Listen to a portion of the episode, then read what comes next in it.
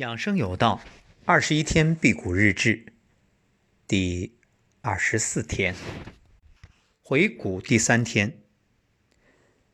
如实记录，今天整体的感觉，从气色来说好了很多。因为在辟谷的最后那两天啊，整个状态呢还是有些憔悴的，这个很正常。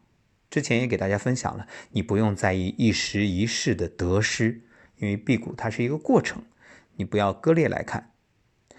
那今天整个的气色状态都明显的恢复，因为这两天啊，包括蛋白粉啊、膳食纤维啊都在吃，还有山药粉，包括小米粥。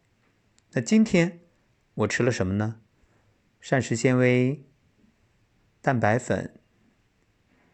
小米粥喝了小半碗，然后山药粉喝了两包。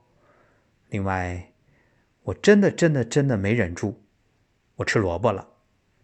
但是我只嚼，享受嚼的那个乐趣啊，嘎嘣嘎嘣的，特别爽。嚼完了吐掉啊，白萝卜、青萝卜都嚼了，也都吐了，有点浪费。另外，我吃了蔬菜汁。上午呢是喝的煮蔬菜的水，然后下午啊把蔬菜打汁，然后喝了进去。当然固态物呢基本上没吃，就是还是打完汁之后啊压缩一下，然后喝的那个汁。整体的感觉很舒服，依然没有排便。然后吃萝卜真爽。